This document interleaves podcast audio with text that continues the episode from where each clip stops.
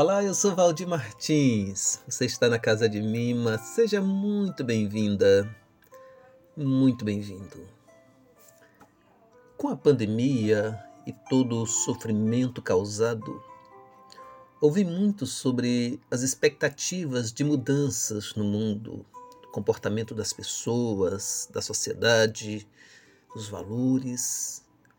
Porém, há perguntas que não calam para aprender é necessário sofrer. Preciso perder alguém para valorizar e amar outras pessoas?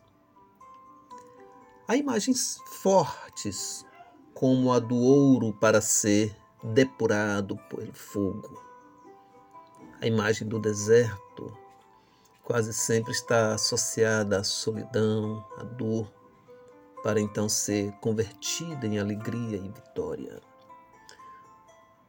Rubem Alves dizia que ostra feliz não faz pérolas.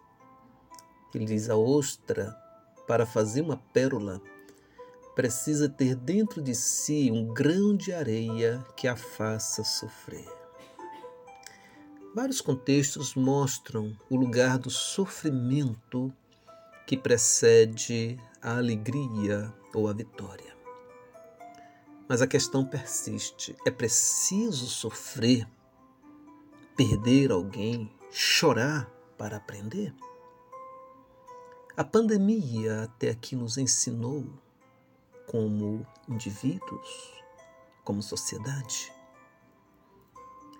Imagino que há tragédias que vão sim nos ensinar mas há outras que vão gerar revolta, tristeza, mágoa. Talvez o que nos ensina é a nossa abertura para o aprendizado. O nosso querer muito aprender em cada situação vivida. Tudo indica que a mudança passa por uma decisão interna.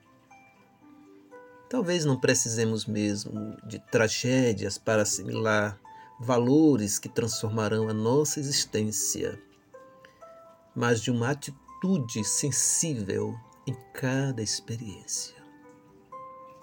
E você? Como tem refletido sobre isso?